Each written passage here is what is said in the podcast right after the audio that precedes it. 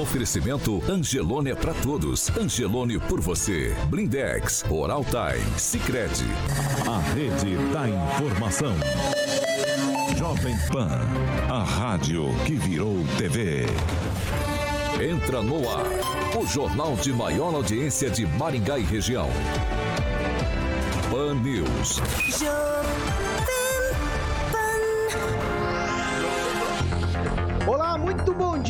Para você que nos acompanha, é claro, aqui pela Jovem Pan Maringá 101,3. Quero dar bom dia para você também que nos acompanha pela Rede TV Paraná e você internauta que participa todos os dias com a gente aqui do Pan News, aqui na Jovem Pan Maringá. Hoje, sexta-feira, dia 24 de junho de 2022, você pode participar com a gente. As nossas plataformas estão liberadas e nós já estamos ao vivo. Jovem Pan e o tempo. Agora em Maringá, 17 graus, sol, algumas nuvens, não temos previsão de chuva para hoje. Amanhã, sol, algumas nuvens também. Não chove, as temperaturas amanhã ficam entre 13 e 26 graus. Agora, os destaques do dia. Pan News.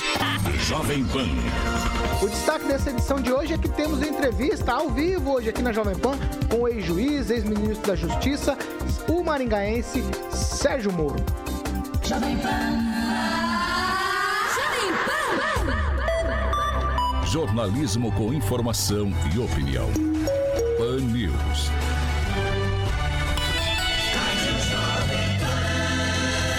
Rádio do Brasil. 7 horas e 2 minutos. Repita. 7 e 2, Alexandre Mota, Carioca, muito bom dia. Bom dia, Sextou, Paulo né? Caetano. Sextou. Finalmente sextou. Sextou num dia feliz hoje aqui. Tô com o Morinho. Tô com o Morinho aqui, é. meu, meu grande amigo Morinho, Serginho Morinho. Te Morinho. deu essa intimidade já? Ah, claro, Ah, claro. entendi. Tupan, Tupan, ó que veio aqui. Ah, Ó que chegou que aqui. é isso aí, cara? Que é isso aí, professor? Toalhinha pra quê, aqui. professor? Toalhinha pra quê? Que chegou aqui, Tupã. Uma toalha? Toalha pra quê? Pra prainha, mano. Ah, Uma é, um toalha pra presente pro praia? Ô, louco, ganhou um presente já Agora só tá faltando a, a prainha mesmo. Ô, Só tá faltando a praia agora, professor. Aê, aê, aê. Pra levar companhia pra Só prainha, faltou a né? praia e o senhor. Só não faltou o senhor Muito obrigado, bagunçando no professor. começo. Porque tá completo, é. Tá A única completo, coisa que agora não tô faltou completo. foi o senhor bagunçando no começo do programa. Imagina, É, vai completo. fazer o quê?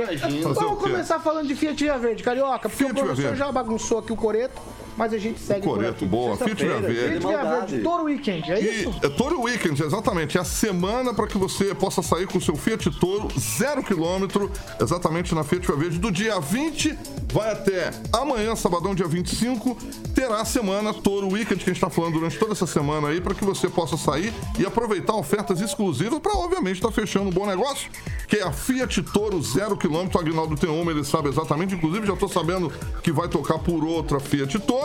Então, vá até a Fiat Via Verde, tire suas dúvidas, faça um test drive e agarre a oportunidade de fazer um excelente negócio. Então, a Fiat Via Verde, você sabe que fica na estrutura lindíssima ali próximo ao shopping Catuaí, na Avenida Colombo 8800 e também tem no centro de Campo Mourão, na Avenida Goiorê 1500. Você pode agendar um test drive, inclusive amanhã, sabadão, no 21018800 em Maringá e em Campo Mourão.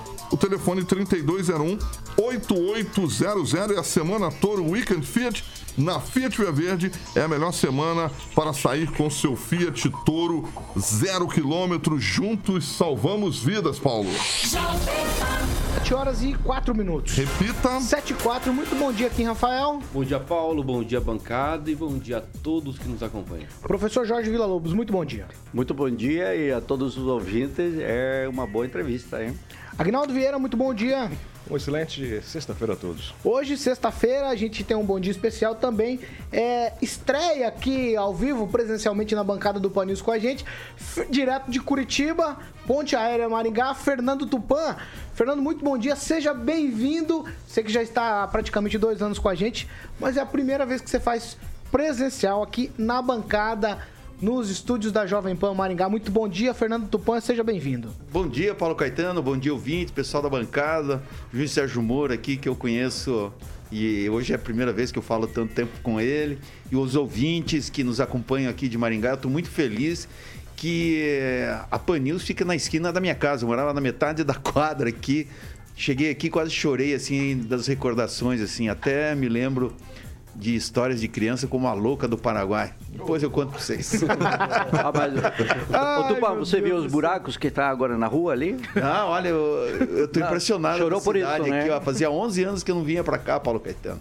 Maringá mudou e tá muito bonito. O Sérgio Moro pode ser testemunha disso aí, que a gente não vem sempre pra cá. Esse aqui ainda foi acolhido pelo país e ainda fala mal da cidade. Ah, mas é, é que é- chileno ele chorou tá- exatamente pelos buracos que tem na avenida. Não, é não foi, não chorou de emoção, professor. Ah, vamos lá. 7 horas e 6 minutos. Repita. 7 e 6 hoje com a gente, como eu falei. O Sérgio Fernando Moura é maringaense, juiz da Lava Jato, ex-ministro da Justiça também. Agora com domicílio eleitoral definitivo aqui no estado do Paraná. Sérgio Moro, muito bom dia. É, Hat-trick. Hat-trick no futebol, triplete é três vezes, né? Você já fez é, via conferência com a gente, depois participou do Pan News 18 e agora tá fazendo um hat-trick participando do Pan News 7 da manhã. Bom dia, seja bem-vindo aqui novamente a Jovem Pan Maringá. Bom dia, tô me sentindo em casa aqui, muito prestigiado. Cumprimentar aqui Paulo, Carioca, Kim, Ognaldo, professor Jorge. Cumprimentar aqui a- a- especialmente o Fernando Tupan, ter vindo lá de Curitiba. Olha, viu? Bacana, prestígio, hein? Prestígio. Eu vou dizer Prestígio. pra você que também eu venho pra cá, eu sempre fico impressionado com Maringá, né? Maringá, é, eu nasci aqui, saí daqui só com 24 anos para seguir a carreira lá judiciária.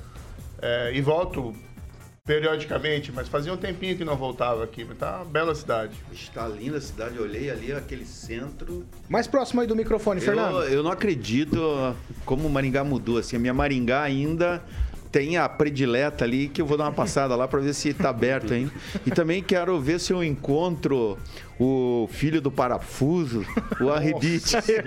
O Ribite tá aí. Vamos seguir. O Ribite tá Eu aí. vou ter que tomar muito cuidado hoje, viu, Agnaldo? 7 horas e 7 minutos. Repita. 7 7 a gente vai agora, direto. Não vamos perder mais tempo, não. Vamos aproveitar aqui a, a presença do Sérgio Moro. Eu vou começar com a primeira pergunta rapidamente aqui. É, eu, eu confesso que, como filho aqui dessa terra, ah, Moro, eu, eu acho que o senhor está no lugar certo para disputar essa eleição. E aí a minha pergunta, objetivamente, qual a percepção do senhor é, até agora, né, sobre tudo que aconteceu, a ida para São Paulo, a vinda agora, o Estado recebeu o senhor com tranquilidade, os eleitores, o mundo político, qual a sua percepção sobre essa tentativa de ir para São Paulo e agora o domicílio estadual aqui no Paraná? Paulo, o que eu posso dizer é que eu estou muito feliz de estar de volta. Na verdade, eu acabei nem saindo. Eu, houve um pedido do partido para me filiar ali em São Paulo, porque é o maior colégio eleitoral do país, para um projeto. Eu atendi esse pedido na ocasião, para mim fazia algum sentido, mas fui até com algum pesar. E quando teve essa possibilidade de permanecer aqui, para mim foi muito bom, né? Eu, aqui é minha terra. Eu nasci, cresci, continuei família. Eu fiz o trabalho como juiz aqui 22 anos, caso Banestado, grandes casos envolvendo grandes traficantes, Fernandinho Beiramar, e teve o, a Lava Jato, que foi o momento em que acho que o Paraná escreveu uma página na história do Brasil. Foi a partir aqui do Paraná que a gente conseguiu fazer esse trabalho. Então me deu muita satisfação ah, poder voltar. Quando eu voltei, tenho sido aqui bem recebido. Estou circulando aqui pelo, pelo Paraná. É bom que você reaviva algumas memórias, né? Ontem eu fui, por exemplo, no colégio aqui que eu estudei em Maringá, o Colégio Santa Cruz. Putz, eu estudei lá Das também. irmãs, estudou lá, olha só. Tem dois anos lá no Santa Cruz. É, né? mas acho que estudou antes de mim, né? Era bem mais novo. Com certeza. Boa.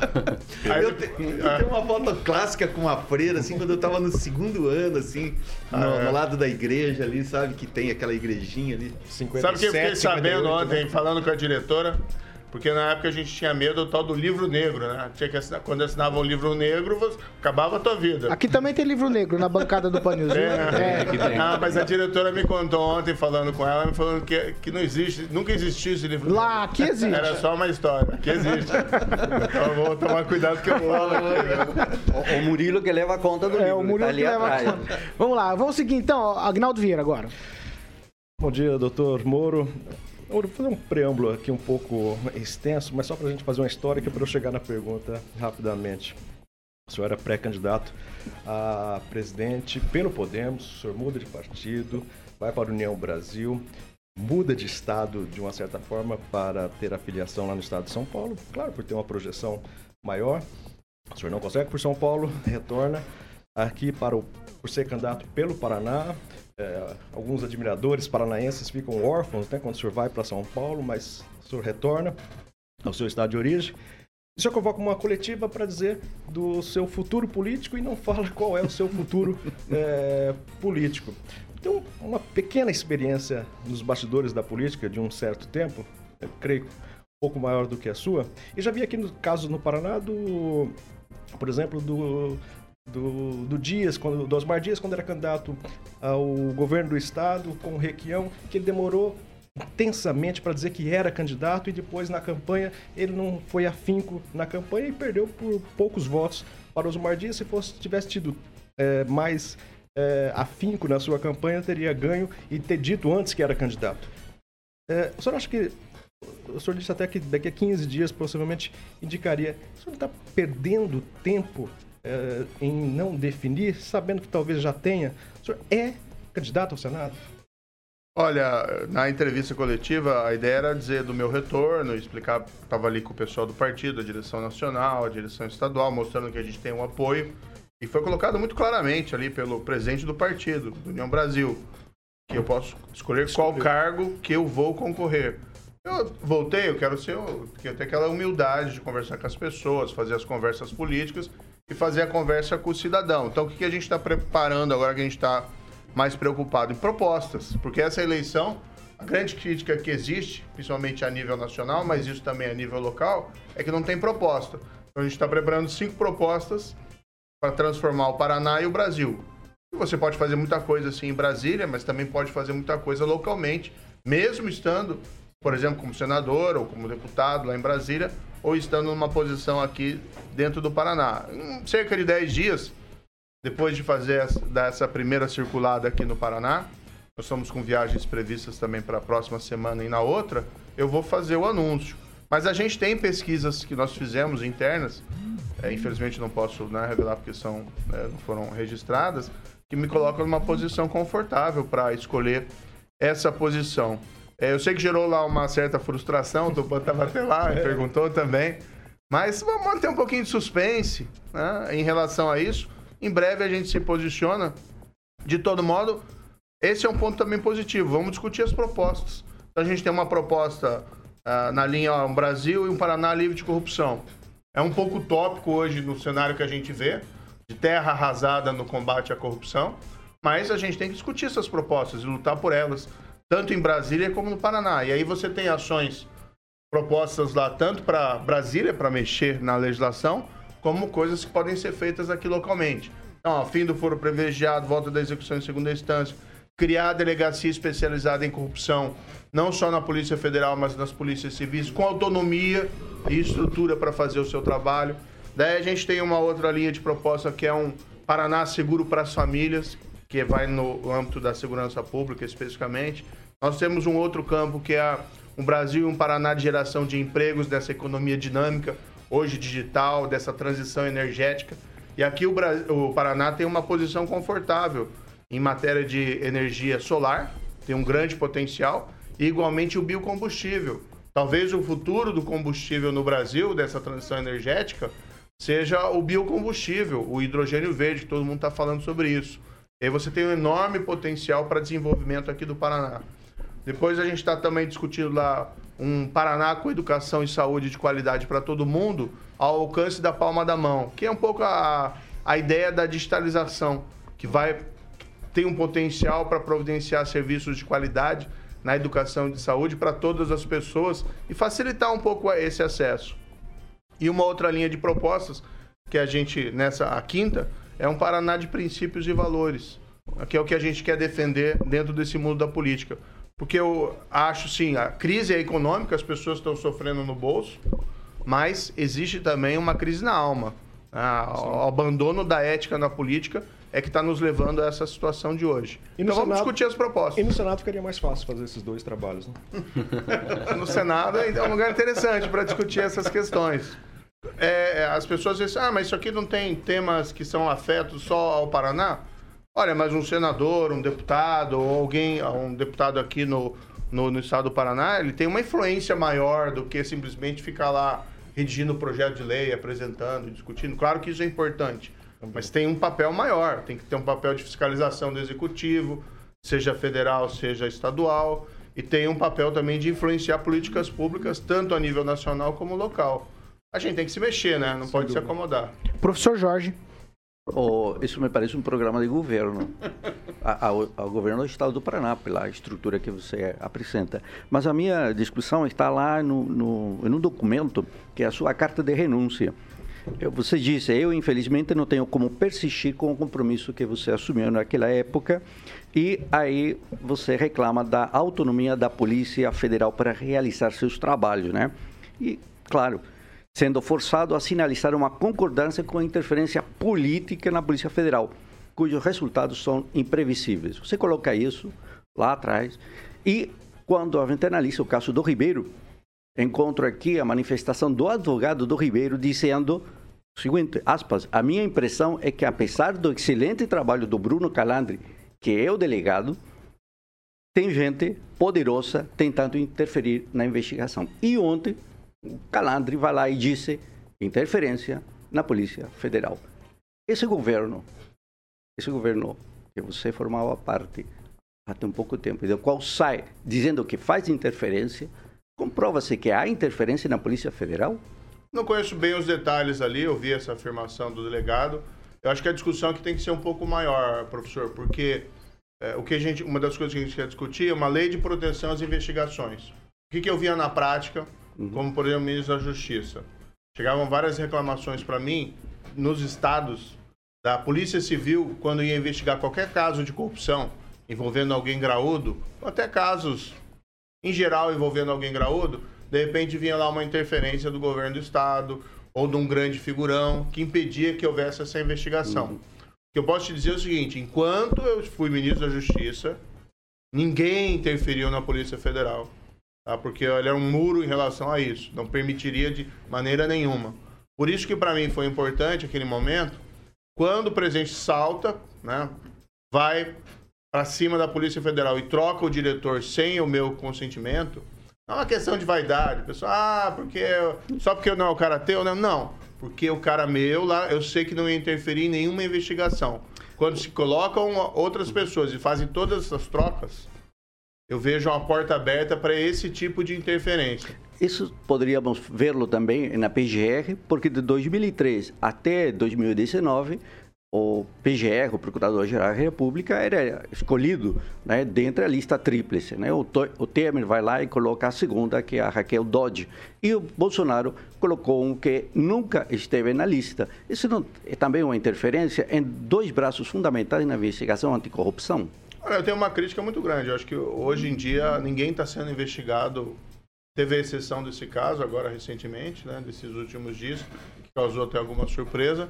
Mas praticamente você não vê ninguém sendo preso por grande corrupção, não vê ninguém sendo investigado por grande corrupção, e você vê uma série de afasta delegado aqui, afasta o superintendente lá, muda aqui, muda lá. Ou seja, isso é ruim. A gente tem que trabalhar, independentemente das tuas das preferências ideológicas ou preferências político-partidárias, tem que transformar, tem que trabalhar para nós termos instituições republicanas e autônomas, especialmente na área de controle, Ministério Público e Polícia. Por isso que é importante quando a gente vai, por exemplo, agora em 2022, a gente discutir esses assuntos. Isso é válido independentemente de quem está lá. Não seria possível a Lava Jato se a gente tivesse tido interferência na Polícia Federal naquela época. Não vou dizer que não houve tentativa. Houve sim. né? Às vezes o pessoal, ah, mas defendeu lá o governo PT e até parece que o governo PT são um bando de anjinhos. Não, não são. Muito pelo contrário. Mas eles não tiveram a força política na época para fazer a interferência. Tentaram. Tentaram, tentaram, tentaram, mas não conseguiram, porque a, a força dos fatos e da investigação se impuseram. Mas se pudesse trocar lá o juiz, na época eu, né? Pudesse trocar lá o pessoal da Força Tarefa, do Deltan, pudesse trocar o pessoal da Polícia Federal de Curitiba, é evidente que não tinha acontecido a Lava Jato. Mas agora acontecem as trocas. Então, um governo que não colabora no combate à corrupção. Isso não há dúvida nenhuma. Então, Bem, foi o motivo da minha saída. Vamos lá, agora Fernando Tupan. Ah, tem um problema da desmobilização. Mais próximo do microfone, Tem um Fernando. problema da desmobilização, né? Que naquela época não tinha como. E, e quando começou a Lava Jato, também começou um zum zum que você ia ser promovido para o Supremo para eles acabarem com isso. Isso é uma verdade mesmo? Eu vi essa história, né? Mas eu acho que era meio boato, porque eles não me querendo no Supremo Tribunal Federal. Né? Não, mas eles Porque- queriam se livrar do problema. Até chegar lá. né? Não, mas ali. É, é, veja, o que nós temos visto hoje, a dificuldade que, que, que eu estou tendo para entrar no mundo político. Então, tudo que o pessoal mais quer é que eu não possa concorrer a nenhum mandato eletivo. Né? A mesma coisa em relação lá ao Deltan Dallagnol. O que eles puderem fazer para atrapalhar e impedir, eles vão fazer. Porque a gente é diferente, a gente defende integridade na política, a gente defende aí. Não que não tem outras pessoas, tem várias pessoas que fazem isso. Mas a gente tem uma, uma, um- uma questão importante, que é o que a gente fez no passado. Então, falar contra a corrupção é muito fácil. Todo mundo fala, todo político fala. O Collor falava isso, não foi? Foi empichado depois, PC Farias, depois foi investigado no caso lá da BR Distribuidora. Tá aí nesse governo de novo lá, lá grudado. Então, falar contra a corrupção é fácil. Agora, provar que você realmente é contrário, eu já provei. Né? Tanto que a gente estava na Lava Jato, aquilo foi uma guerra. E se a gente fosse para ser corrupto, teria sido corrupto naquele momento.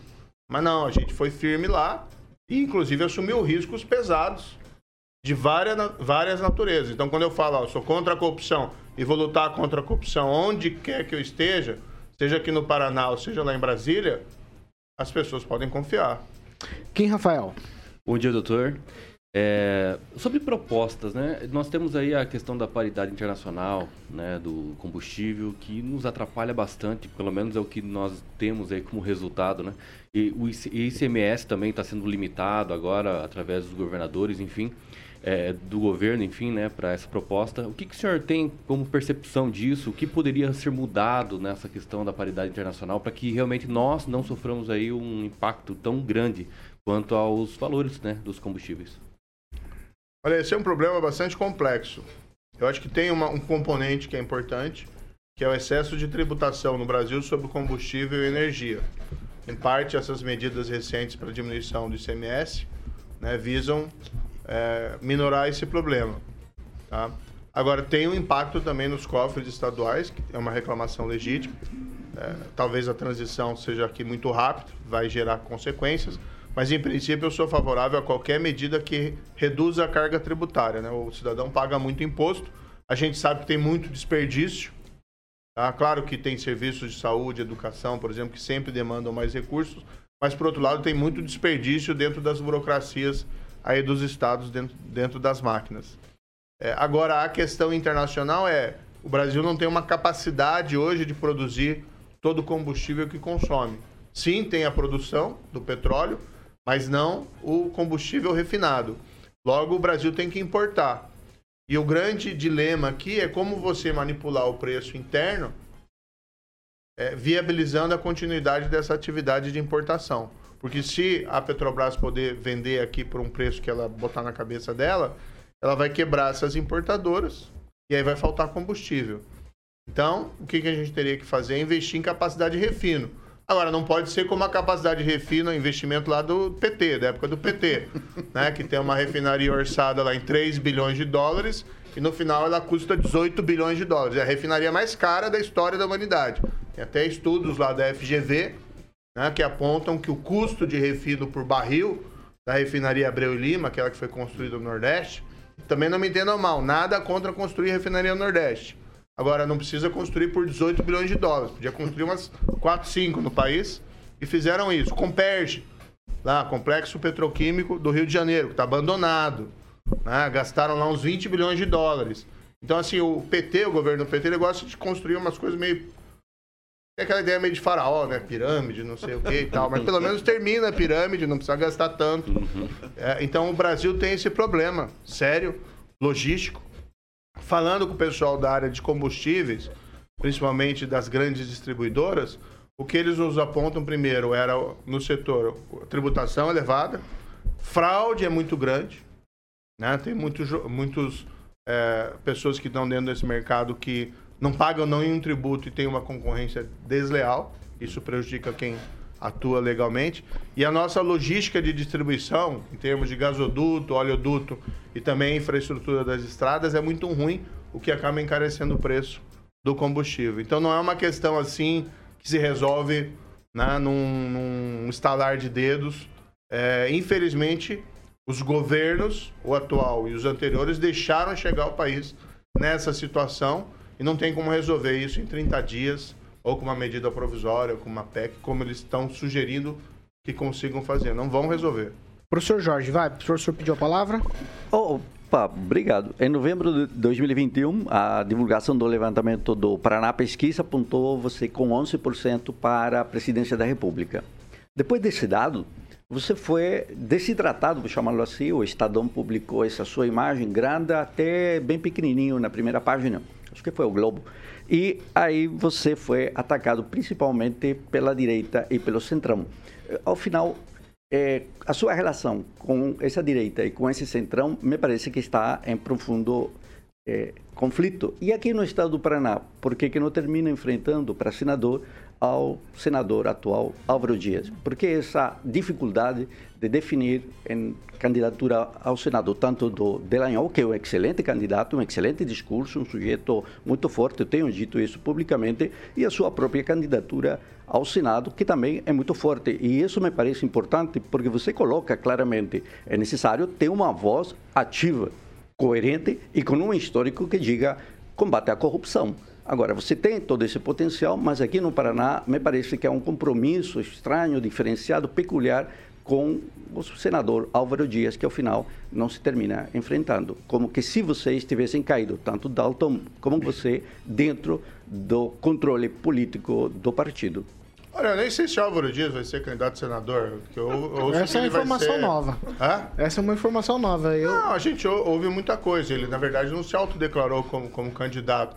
Mas eu não estou preocupado com o senador uhum. Álvaro Dias, né? Respeito como pessoa pública e tal, mas eu vou construir o meu caminho, o meu projeto político. A única questão é que, é, desde que eu voltei, eu vou estou assumindo uma posição de, de, de humildade, vou conversar com as pessoas, circular o Estado, discutir essas propostas e vou me definir em breve. Nesses, nessa primeira quinzena de julho, eu já vou cravar, vou ser candidato a isso. Claro que é uma decisão minha, também é uma decisão junto com o partido e com a população. Mas é, não tenho essa questão de. É, ah, não vou ser por conta disso, disso, disso, disso. É, na, na candidatura presidencial, a, a, nossa percepção, embora a gente tinha muito apoio, é verdade, para a candidatura presidencial, a percepção foi que na estrutura que tinha no Podemos, que tem lá os seus méritos, mas é um partido pequeno, né, sem que houvesse uma aliança, não seria viável. E aí houve uma série outras de fatores que eu preferi também não ficar declinando, expondo publicamente, para não ficar né, aparecendo, ah, eu saí, eu saí atacando. Não, vamos, já, já, já fiz isso várias vezes quando entendi que era necessário, quando, quando saí do governo, que entendia que falar a verdade ali era importante. É, dessa vez eu preferi seguir aqui o meu caminho e estou seguindo no União Brasil. Tenho o apoio da direção nacional, como foi dito literalmente pelo presidente Luciano Bivar, para escolher a, a, a, candidatura, o cargo que eu entender mais pertinente. Claro que a gente faz isso dentro da razoabilidade e vai fazer dentro do que soar coerente com esse projeto. Agora, o importante é o seguinte: onde quer que eu estiver, eu vou defender as bandeiras que eu sempre defendi e vou defender, não é biografia, não é uma questão de vaidade. Eu vou defender aquilo que as pessoas querem, integridade na política, uma política voltada a melhorar a vida das pessoas. É, porque hoje em dia as pessoas olham muitas vezes para os nossos políticos, e como diz, tem gente boa, mas é, acabam pensando assim, olha, estão é, mais preocupados com eles mesmos, estão mais preocupados lá com os lobbies, estão mais preocupados em virar um lobista de luxo para trazer dinheiro para não sei aonde e tal. Né? Emenda parlamentar. Claro que a emenda parlamentar tem uma importância. E, e às vezes é, o dinheiro é bem utilizado. Mas a atividade do, do, do, congressista não pode ser só disso. O Maringá está cheio de odor de um candidato e que diz que traz dinheiro. É essa característica aqui marcada em toda a cidade. É, pode... mas exatamente. Eu acho que assim, o papel do Congresso Nacional que tem que ser resgatado é discutir um projeto de país. Ah, é esse que é o papel do senador, esse que é o papel do deputado. Esse tem que ser a visão. Assim como discutir lá a questão do Paraná. Vamos discutir um projeto de país tudo bem trazer uma emenda, às vezes traz para um projeto social relevante, eu já vi coisas assim, embora também a gente sabe que tem muito desvio quando trata dessas questões de emendas. Agora, aquele que pensa que o papel do parlamentar é ficar trazendo dinheiro para aqui, para lá, tal, etc., tá errado, tá com uma visão pequena do papel de um parlamentar. Então, vamos resgatar aquela ideia de discutir política pública, discutir o país lá no parlamento. As pessoas estão preocupadas com a presidência, que é natural. Ah, quando fala eleição, você vai pensar principalmente na presidencial. Mas, como as nossas opções são meio complicadas para essa presidência, quem sabe seja o momento de pensar mais em quem que você vai escolher para senador, quem que você vai escolher para deputado, quem que você vai escolher para governador, para a gente construir algo diferente. 7 horas e 31 minutos. Repita. 7 e 31 Vamos fazer o seguinte: vai dar uma pausa aqui, tomar uma água, a gente vai para um break e já- a gente vai continuar com essa conversa com o Sérgio Moro, que está aqui na Jovem Pan Maringá hoje conversando com a gente depois do break. A gente vai rapidinho, já a gente tá de volta. Pan News. Oferecimento. Angelone é pra todos. Angelone por você. Blindex. Escolha o original. Escolha Blindex, a marca do vidro temperado. Oral Time Odontologia. Hora de sorrir. É agora.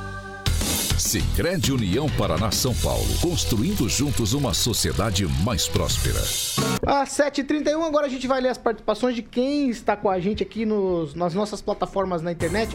Eu vou começar com o Agnaldo Vieira. Vamos lá, Agnaldo Vieira. Um alô especial aqui para quem está nos acompanhando pelas redes sociais. Tá também. movimentado hoje. Pela TV, o Pedro Bossali, o Paulo Andrade, o Claudinei Rodrigues, Lucas Bressan, também o Rodrigo Cardoso, Natalino Franquim, a Maria José Oliveira e eu destaco o comentário do Márcio Menegastes, que diz que justamente não há investigações, aí não existe crimes. 100 anos de sigilo afasta delegados, destrói investigações e defende corruptos. Um RWS, essa é a nomenclatura nova aqui no comentário do Márcio Menegassi. Kim Rafael. Olha, o Lucas Bressan aqui es- escreveu o seguinte: não adianta eleger o presidente e não se preocupar com os deputados e senadores alinhados aos interesses do país. Professor Jorge. Tem aqui alguém propondo para reitor da UEM. Vou conversar com o reitor hoje de manhã, às 10 da manhã, tem uma agenda e já vou perguntar para ele. Se... Seria Mas bom tem aí, candidato, tem aqui também, não, não, tem aqui a doutora Cláudia, a É. doutora Wanda, o doutor Cruz, José Aparecido da Cruz, aí que está mandando É, lembrança, 2024. e o doutor Alaércio Cardoso também. Ah, aqui. olha só, todos, todos conhecidos e bons amigos. O Laércio deu aula para mim, inclusive, na faculdade. Não, seria um prazer ser reitor da UEM, né? Eu dei aula, eu sou professor. Eu sou filho de professor, tenho muito orgulho. Não, não, meu pai eu- era professor de geografia lá na, na UEM aqui. Foi, Era meu colega. Era a vida dele, a UEM. Sim. Nossa, ele se dedicava muito ali à UEM. Não, pelo menos limparia Vai. aquela UEM e terminaria as obras ali da UEM que tá realmente. Ah, com certeza. Será que eles querem terminar as obras? Mas agora. o- 30 segundos. mas o projeto é outro agora, viu? Quem sabe no futuro. Vai, Kim, você tem mais uma? Sim, o Márcio Menegas escreveu o seguinte: continuem gado. Defendam seu mito, façam como os petistas, idolatrem seu presidente corrupto, criem seu gado de ouro e chorem no final. Respeitem quem colocou uma porção de corruptos na cadeia. É, ó. Aí, Quanto tempo, Carioca? E Quanto gado tempo? falando pra gado. É, pois é, você vê. Quanto tempo? Só falta o berrante aqui agora. Sérgio Eu Reis. não acredito que vocês têm coragem de falar isso. Nós já estamos quase de volta, vamos lá. 7 horas e 34 minutos. Repita. 7h34, nós estamos de volta para quem nos acompanha pela Jovem Pan Maringá. E a segunda meia hora do Pan News é um oferecimento de Jardins de Monet Termas Residência. E aí, Carioca, eu já toco a bola de primeira para você falar do empreendimento que, Único, de alto padrão. que enche os olhos. Claro. E, Termas claro, privativo. Olha, como tem quadra, quadra de futebol lá, o Mo- se eu fosse técnico, o Morinho, meu amigo Hum. Ah, Morinho, ah. ele ia ser zagueiro, que nada passa, filho. Entendi. Malandramente. Eu tenho medo quando ele então, começa. O Moro... Você joga futebol, Morinho? Ai, meu Eu Deus. jogo mal, viu? Meu pai jogava bem. Joga mal, joga mal? Jogo mal, jogo mal. Não tem eu, eu problema. tenho que, eu tenho que admitir que tem alguns defeitos. É. É, então eu jogo, jogo mal.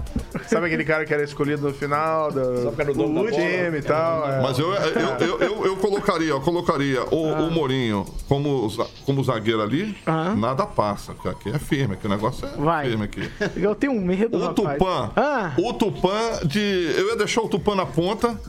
ah. Agnaldinho né, que tá com físico Fica em na- forma. na banheira. Na banheira. Ah, fica não lá na furou, banheira. né? Não fu- furou nesse Não caso. furou, exatamente. Ô, ô, ô, Carioca, tem O uma, é tem uma música que ele o quê? cantando. Tava, Carioca, tava cantando uma música tá quando estava fazendo- vindo pra cá. Eu ouvi no carro, ele estava cantando Que tal nós dois numa banheira de espuma? Eu ouvi isso. Você não ouviu, não, professor. Vai, Jardim de Monet. Jardim de tá- Aí, animado hoje de manhã. Olha, o que tá fazendo com o Jardim de Monet aqui, ó. Vai, Jardim de Monet, Vamos, levar, vamos levar o Moro lá pra conhecer. Vai. Vamos levar o Moro lá, botar uma fitinha lá no Moro lá pra conhecer lá o Jardim de Monet Termas Residência. O Giba vai ficar muito feliz com a visita do Morinho, meu amigo.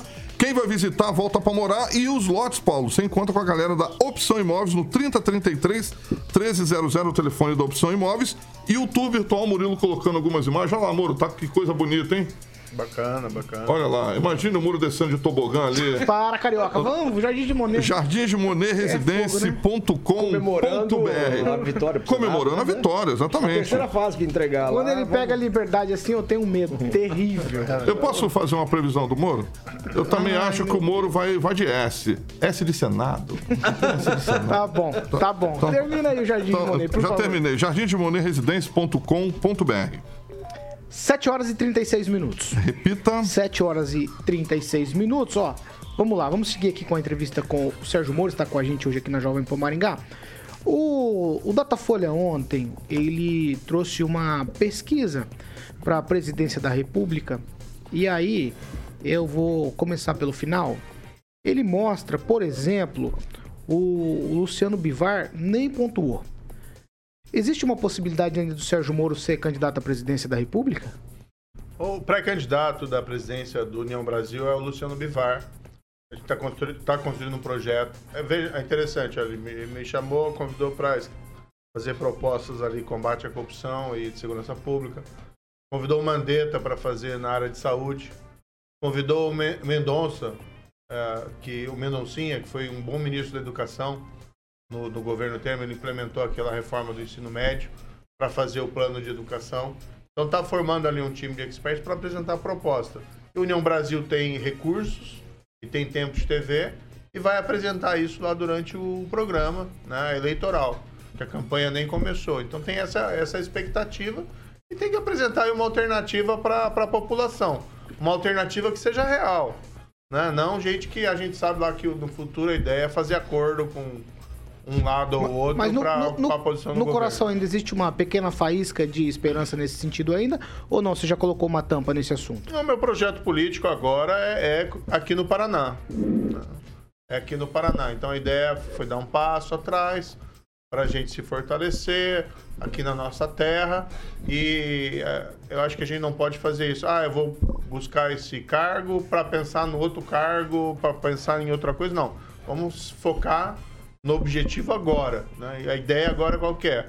Circular o estado do Paraná, conversar com as pessoas, também falar com a imprensa e apresentar essas propostas. Eu acho que essa é a campanha. Eu nunca vi uma, quer dizer, pré-campanha ainda, mas eu nunca vi uma pré-campanha, um ano eleitoral tão destituído de discussão de coisas concretas. né? É tanta fake news, é tanta factoide, ou essas medidas que às vezes não. Tudo bem, todo mundo quer baixar o preço do combustível, mas como é que você vai fazer isso? Todo mundo quer controlar a inflação. Como é que você vai fazer isso? O candidato aí do PT fala, chega, teve a pachorra de falar numa entrevista que discutir política econômica é para depois das eleições. Então, como é a gente chegou num nível de pobreza do debate público e do debate eleitoral que é surpreendente. Então a gente está fazendo o contrário. Vamos conversar. Como é que você faz, por exemplo, aqui melhora a segurança pública? Aqui no Paraná, né, naquela ideia de agir localmente, mas também a nível de Brasil. A gente está apresentando proposta. Por exemplo, é, algo que a gente fez que foi importante lá no Ministério da Justiça foi a Rede Nacional de Perfis Genéticos, que é prova do DNA. Ah, o criminoso pratica um crime, você vai lá no local, às vezes com um fio de cabelo, você tira o DNA, que é uma impressão digital, bota num banco de dados e começa a fazer cruzamento. E aí você começa a elucidar crimes.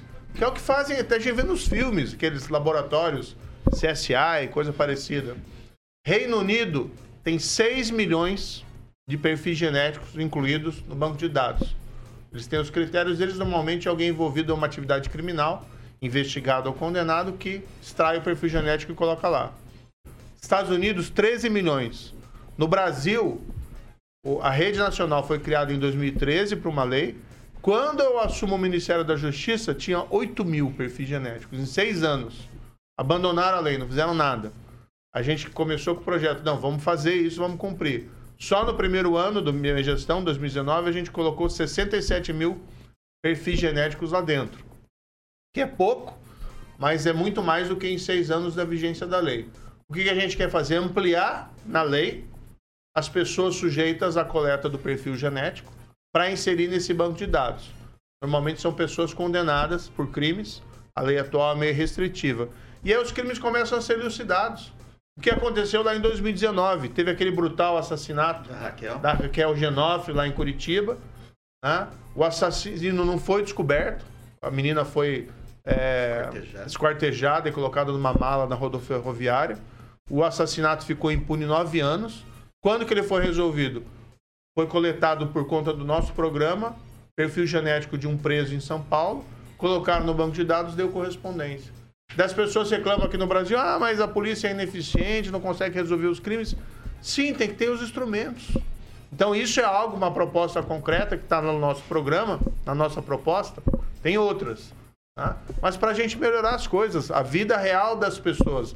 As pessoas não estão interessadas aí nessas ideologias, nessas bobagens todas. Elas querem resolver os problemas concretos delas. né? Então querem saber o que, que você vai propor, o que, que você vai fazer. E é o que a gente quer fazer. Quem, Rafael? Doutor, é, a sua ida para o Uni- União Brasil, né, que vai lhe proporcionar, inclusive, uma estrutura gigantesca aí também para é, disponibilizar aí uma candidatura, né, indiferente de qual cargo o senhor decidir, né? Mas é, uma questão que me chama muita atenção é o seguinte: o senhor usaria o fundo eleitoral disponível para essa candidatura ou não?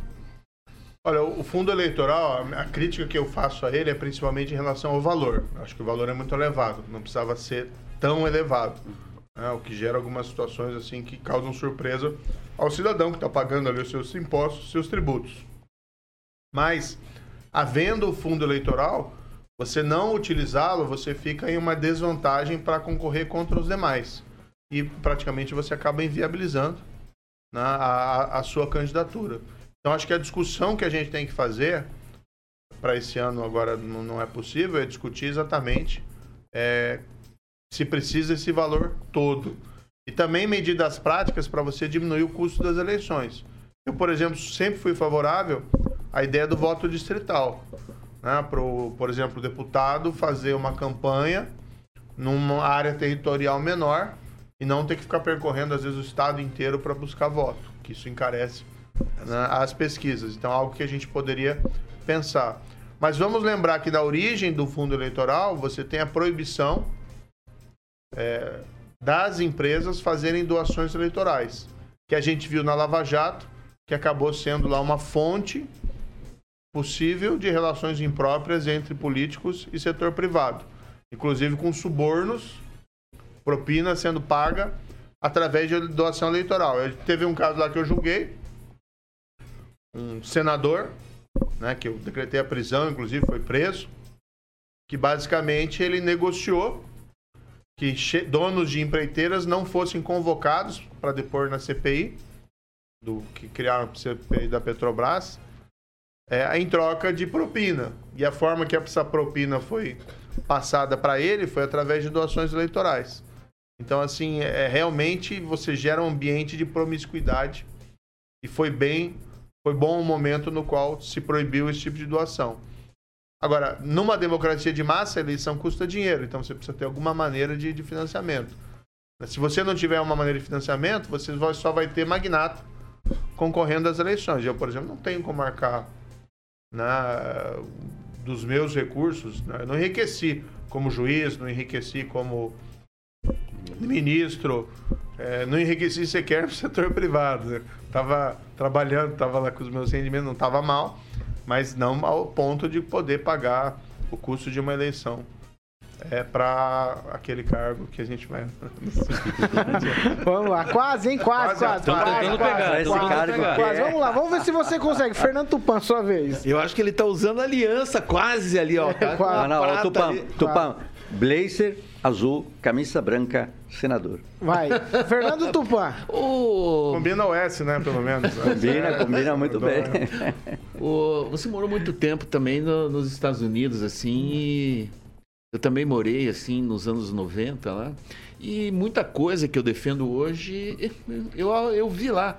O pessoal diz que é um país direitista, mas você vai lá, é um, é um, país mais comunista que eu vi na minha vida. Assim, você fica velha, não tem dinheiro, eles te arranjam casa para morar, te dão comida, te dão remédio, é uma coisa que a gente não vê. A criança, até os cinco anos, se não tem recurso, eles dão leite, dão um presunto. Você sabe dessas coisas. Você acha que o Brasil está precisando isso, essa reestruturação como a sociedade americana ali?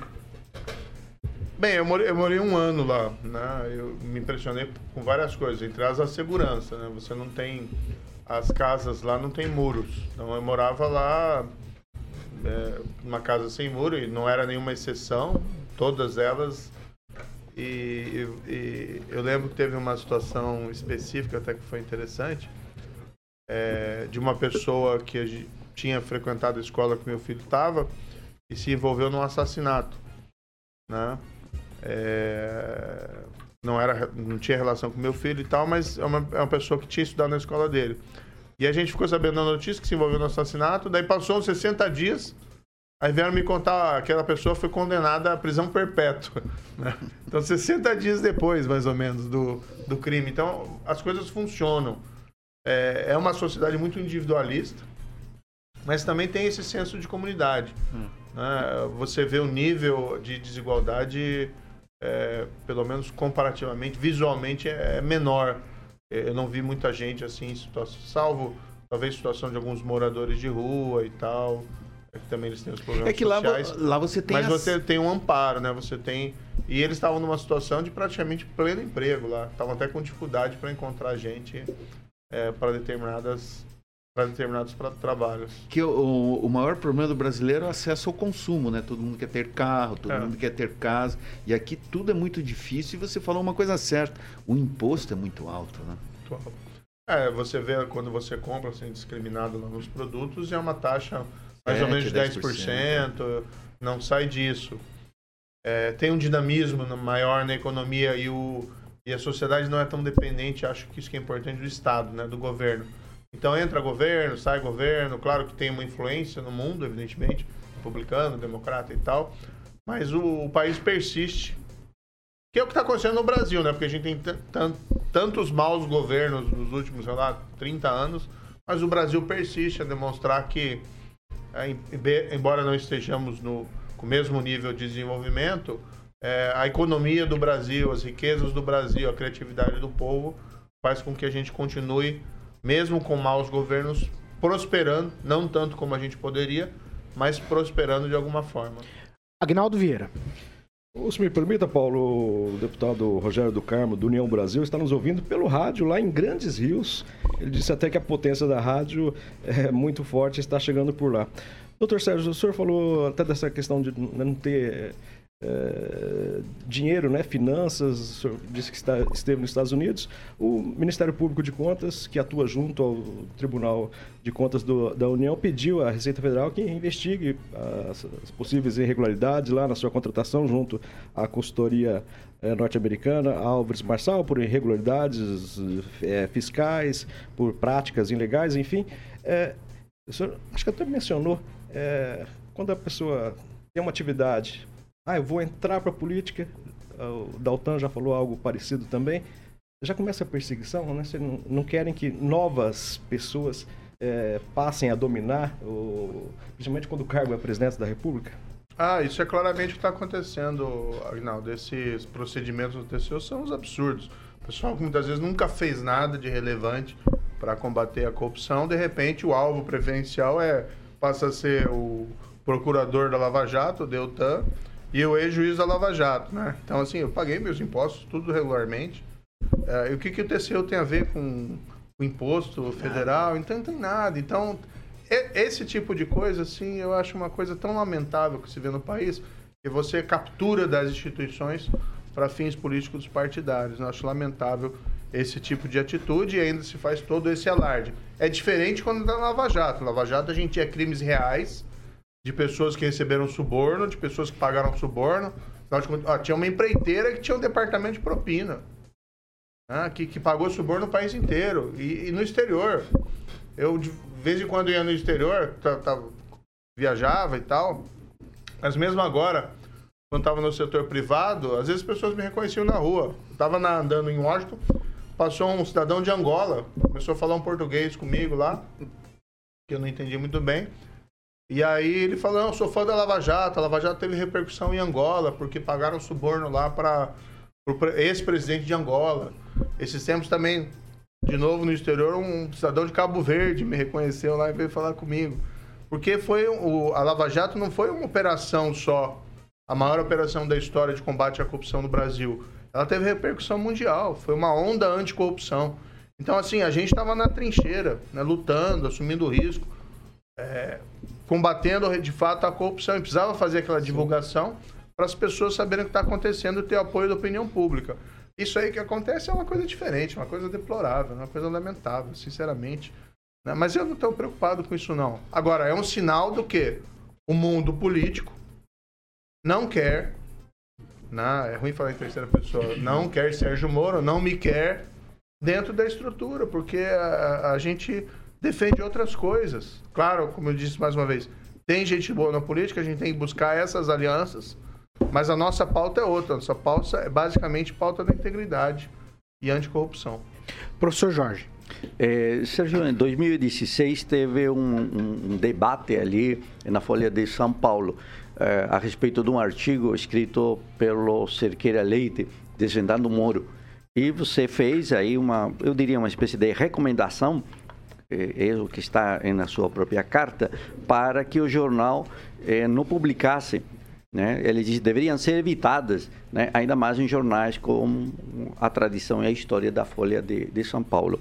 Você ainda eh, vê essa discussão de liberdade de imprensa e a, a, ideia de recomendar que não se publiquem críticas? Como está essa... Não, ali na verdade, para a gente até esclarecer, professor, tinha um artigo que era extremamente ofensivo, né, que foi publicado. Eu sinceramente entendi que ele fugia um pouco do padrão Folha e mandei uma carta reclamando. Né? Talvez a carta não tenha sido nos melhores termos, mas eu não sou daquelas pessoas que ficam ligando. A gente sabe que tem muita gente no mundo político que faz isso.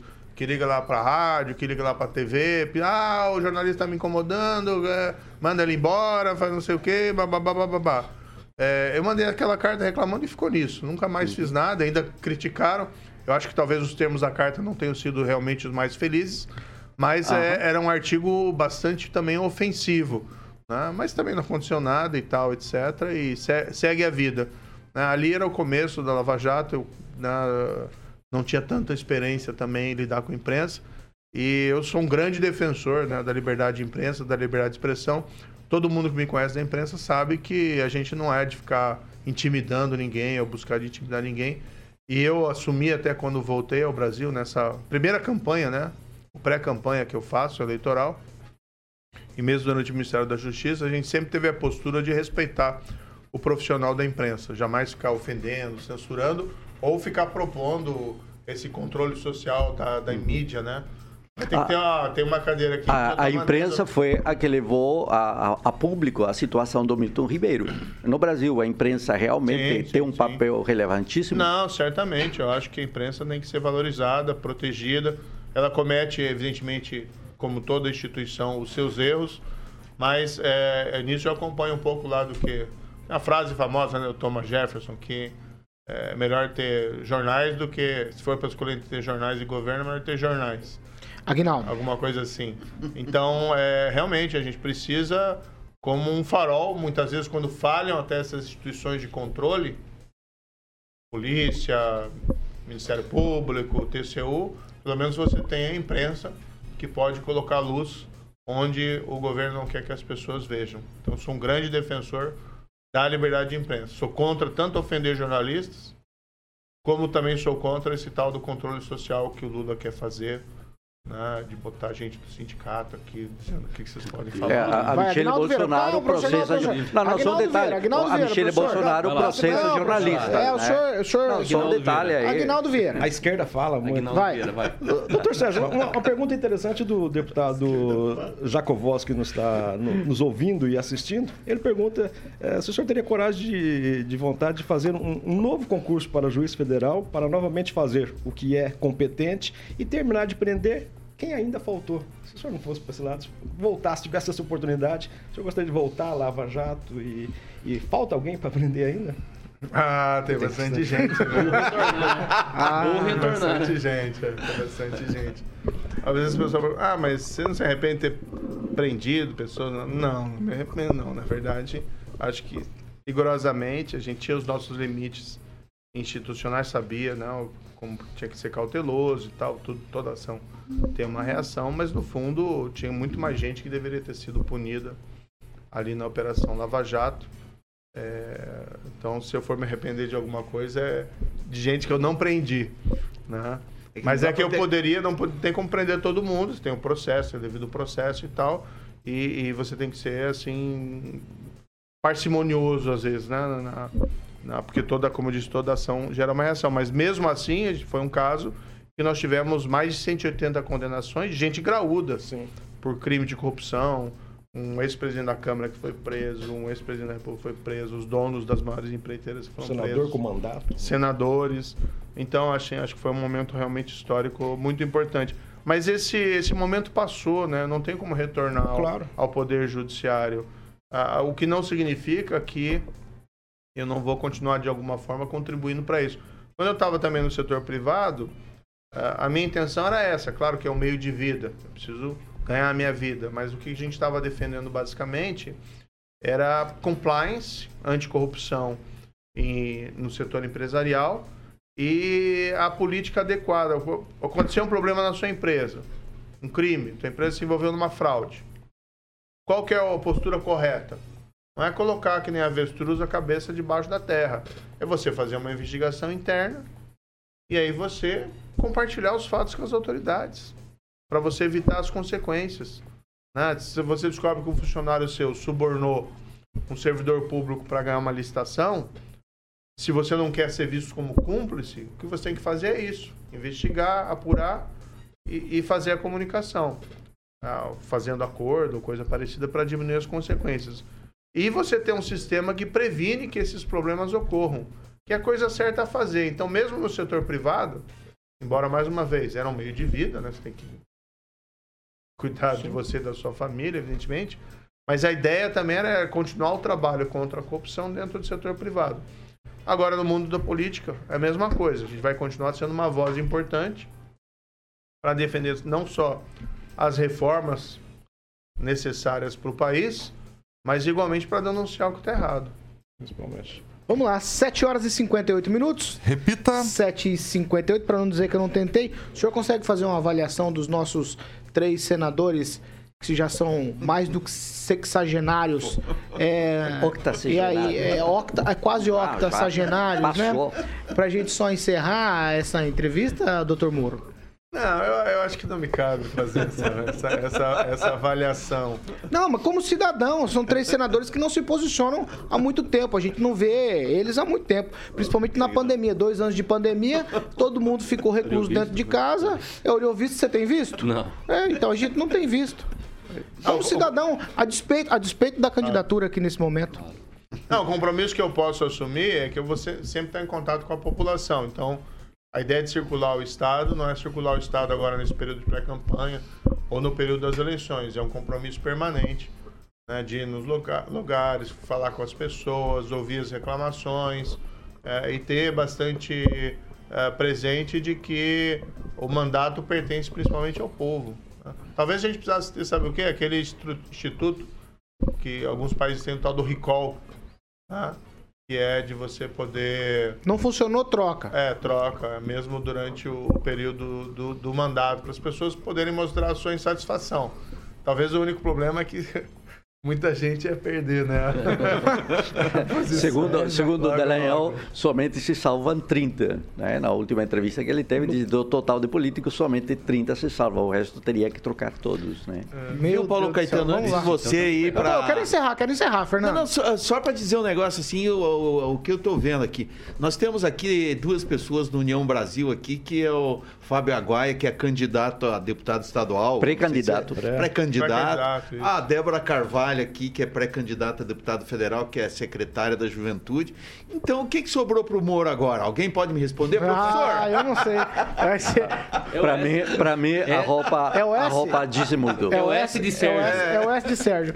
Ah, vamos mas, falar de. a- mas não, deixa eu fazer a referência aqui. O Fábio, o Fábio agora está nos acompanhando aqui nessa viagem é, pelo Paraná, também a Débora, né, aqui do União Brasil, porque é, a política também não se faz sozinho, né? Se faz com, com o partido, com a União Brasil. Então, quando se pergunta também, ah, mas como é que vai influenciar alguma coisa aqui no Estado, está na Brasília, ou vice-versa? Não, você tem, um, você tem que construir algo dentro de um partido. Então, a, a ideia é melhorar a vida das pessoas, vai trabalhar em conjunto. Então, tem muita gente boa é, na política. Espero que mais que os 30. Vamos lá. Não, mas tem mais que O 30. Delagnol Vamos lá, está no não, segura, movimento. professor. Ô, o professor, Delagnol está no movimento 200 mais. o Você está no o- 200 não, mais professor, também? ajuda. Não, eu apoio professor. o movimento. Esse, esse movimento Ai, ele tem sido Jorge. divulgado aí, principalmente Jorge pelo, News. pelo Deltan, mas tem movimentos de rua que apoiaram a Lava Jato que estão também. É o MBL, né? o MBL, o Vem Pra Rua. É, então, acho que é algo que a gente tem que pensar. Porque, como eu disse, tem muita gente frustrada com a ideia da presidência, né? Com a, a- a polarização. Ah, ninguém me representa que está aí concorrendo. A gente está, embora a gente defenda o Luciano Bivar, que vai apresentar o projeto do União Brasil. Mas se você está insatisfeito mesmo, presta atenção na eleição para deputado, na eleição para senador, para governador. Nós vamos criar uma resistência ali a esse radicalismo e, igualmente, vamos criar uma base para a gente melhorar o país no que for possível. O que, que é pior? Vamos, não, não, não, Bolsonaro? faz isso não, Agnaldo. 8 Não, horas e um minuto. Não, segura aí. 8 e 1, vamos falar de segura aí. Corta todo mundo, cara. Respondido, Vamos falar do. Grupo Riveza, Carioca. Já falou. Não, professor A Jorge. polarização já Grupo está Riveza. definida já. É a hora de falar do Grupo né? Riveza. O senhor hoje está impossível. É, impossível. Depois você Não, fica sem receber, aí fica chorando, né? fica chorando. Eu, É eu não recebo para não falar, eu recebo para falar. Grupo Riveza, Carioca. Grupo Riveza, a concessionária Riveza Volvo é uma das 10 empresas do Grupo Riveza e na concessionária Riveza Volvo, você ouvinte da PAN encontra produto de serviços desenvolvidos especialmente para o seu negócio. São, são caminhões novos, seminovos, ônibus, peças genuínas. Morinho, você já andou de caminhão? Volvo, tem que ser caminhão Volvo chique. Andei, andei. Já andou? Já? E você nunca andou, você viu? Eu vou, eu vou lá. Não, não O- dirigindo, viu? Não dirigindo? Não dirigindo, mas já andei. Nunca andou? Então eu fui convidado aí pelo André Ribeiro, que é o CEO do Grupo Riveza. Estarei andando de caminhão Volvo. Olha, ali- olha ali, Mourinho. Olha ali que coisa chique ali. Rapaz, estarei ali dirigindo essa máquina. Coisa bonita. Eu vou ficar por aqui. Eu vou chamar o Moro pra ir comigo Ah, no, caminhão, no caminhão. Vou chamar o Moro. Então vai. É, Grupo Riveza Empreendedorismo com Solidez. Terminou? Porque eu no caminhão vou, eu vou saber pra onde que o Moro vai, que ele vai pra Senado, que aí ali ele vai me Entendi, contar, ele vai me contar. Ó, daqui a 10 dias, daqui Era a essa- 10 dias, vamos essa, contagem. Essa era, essa era a missão de hoje. 8 horas e 3 minutos. Calma, Aguinaldo, calma. Literalmente um, um caminhão de votos, né? Volvo.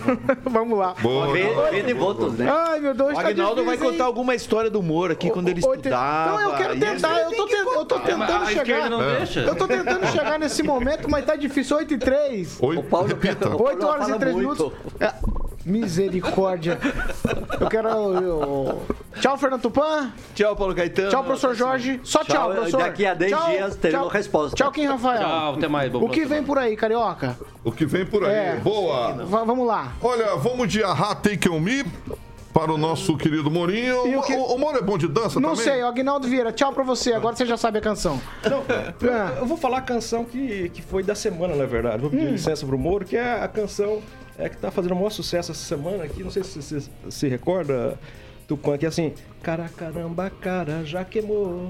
Cara, caramba, cara, já queimou. E aí, não capitão, acredito. seu ministro pastor foi parar na prisão. e meu você Deus já queimou a cara, a cara, todo mundo. Cara, Eu não, cara, não, não, não, Cara, não. queimou. Não, não, não, não, não, não, não vou fazer isso. Eu quero agradecer a presença do Sérgio Moro aqui com a gente.